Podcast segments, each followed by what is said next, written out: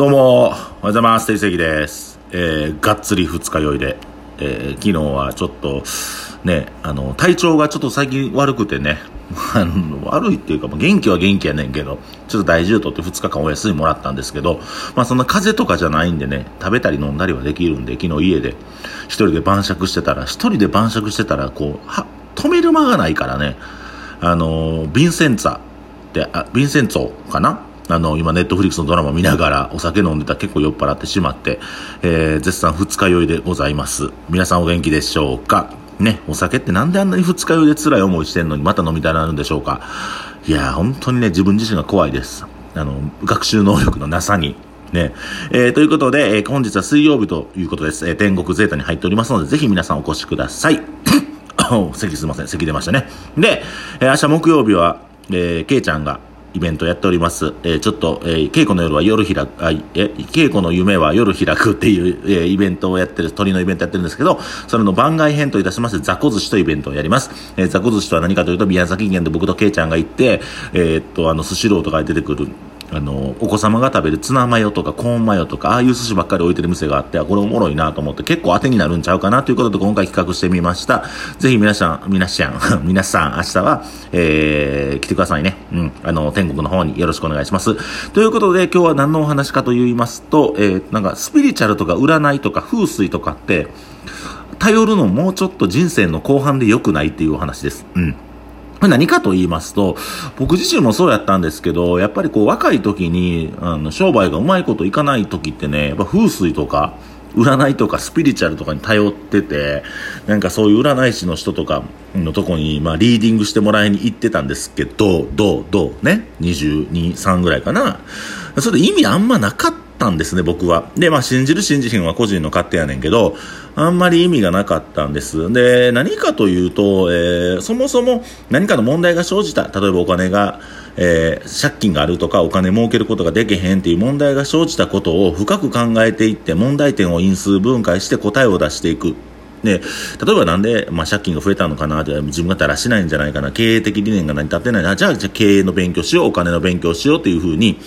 やっていけばいいんですけど、やっぱりこう逃げるというか、そこから逃げる方法ってね、占いとかスピリチュアルってむちゃくちゃ逃げやすい。なんか自分の運気が悪いから、今調子が悪いからとか、今大作家やからうまいこといけへんっていう風に、まあまあそれも一つの学問だとは思うんですけど、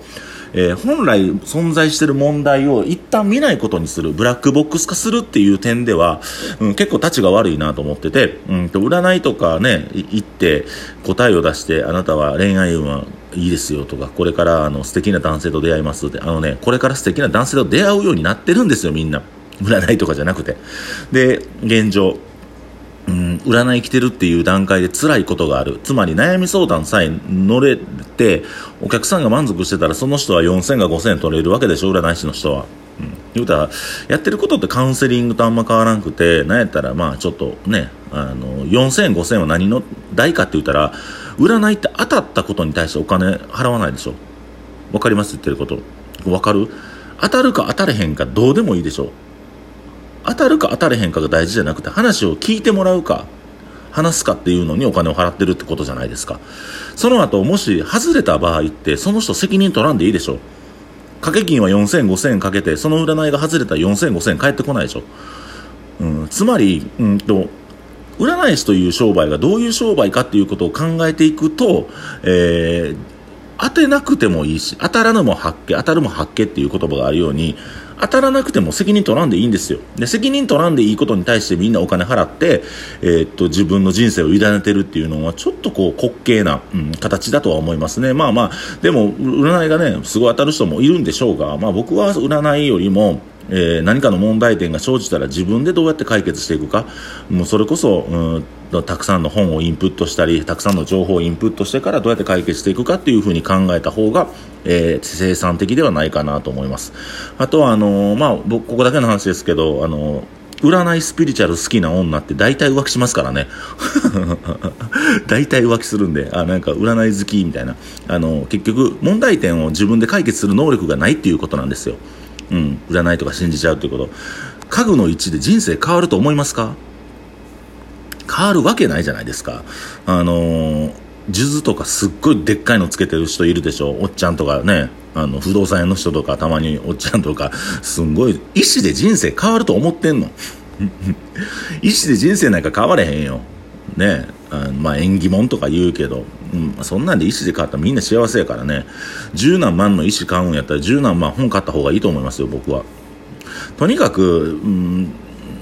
問題点が起きたことに対してそれをブラックボックス化して見ないようにするっていうで人に人生を委ねるこれスピリチュアル占い風水、うん、全部ねなんか、うん、そういう部分やと思いますよねなんかあのもっともっとあの人の人生って楽しく生きれるはずやのにその決定権を他人に委ねるっていうのはちょっとなんかもったいないなと思うんですよ。だから、うん、もし恋愛でも商売でも仕事でも問題が生じたら風水とか、うん、占いとかスピリチュアルなことに頼るんじゃなくてねそんなにお金払わんとどうしたら解決できるかっていう紀ノ国屋とか大きい本屋行ってから本一冊買えば大体解決しますよ。で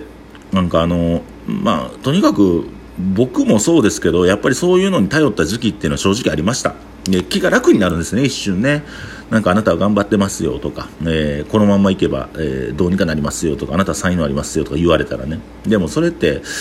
根本の問題解決になってないです。でその占い師の人たちも根本のなあの問題解決をするために喋ってるわけじゃないですから。であのやっぱり人を指導するっていうことに全能感にたあの味わってから気持ちよくなってしまってるんでそういう人たちは。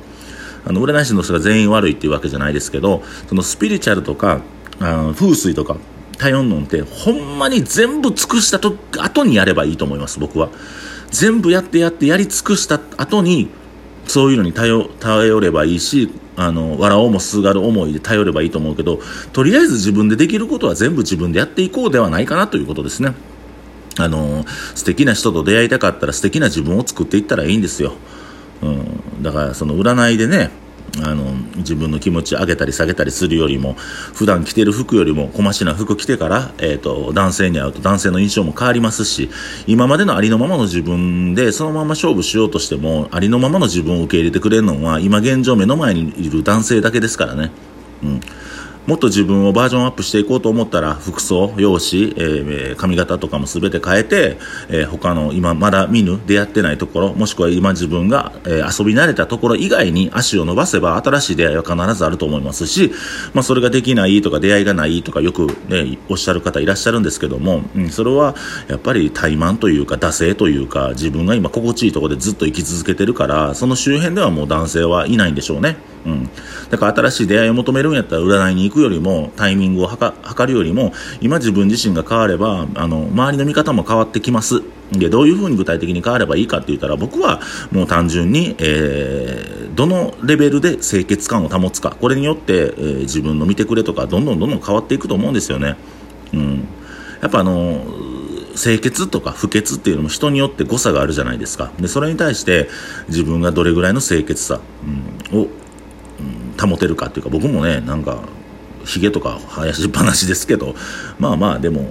なんか自分がどこで勝負したらいいかっていうことを決めて勝負していくのはすごく大事だと思います。えー、これを聞いてる方はね、年齢層どれぐらいの方でしょうかね、30代から、まあ、40代の方が聞いていらっしゃると思うんですけども、まあ、改めて言うと、えー、問題を放置せずに、えー、ちゃんと向き合うことが大事、スピリチュアルとか占いとかっていうのは、ほんま人生の後半で僕はいいんじゃないかなと思う、それに頼るのは。で、そうやって問題解決をどんどんどんどんしていければ、スピリチュアルに頼る必要もなくなると思うので、占いとかスピリチュアルが全面的に悪いって言うてる意味じゃない。誰かを救ってることもあるし、えー、誰かの慰めになることはあるかも知らんけど、やっぱりこう、うん、統計学とかっていうのは、えー、全部自分に当てはまる、えー、60億人今いんのかな、地球上に。その一人一人に全部当てはまるっていうのが僕はちょっと、うん、非科学的ではあるかなとは思うので、それよりも、えー、問題点をちゃんとあぶり出してちゃんと見つめ直して自分自身と向き合って、えー、と問題を自分自身が解決していく方が僕は占いに頼るよりもいいんじゃないかなと思います、えーね、これから楽しいことたくさん人生であると思いますのでうんとな、まあ、話ぐらいだと僕何でもいつでも聞きますんでね。あのお昼とか呼んでくれたら別にランチぐらいは僕おごりますんであの悩んだらまあまあ僕に相談してくださいよ。占い師に4000、5000払うんやったらね、うん。まあ、そういう感じで、え、っと今日のお話っていうのは、えっと、スピリチュアルとか占いとか風水とかっていうのは頼るの？もっと人生の後半でいいんじゃない？って今とりあえず若い時にできるのは自分で考えて深く考えて問題を因数分解して、えー、そして成長することじゃないかなというお話でした。今日も皆さんありがとうございました。良い一日をお過ごしくださいませ。定世紀でした。ありがとうございます。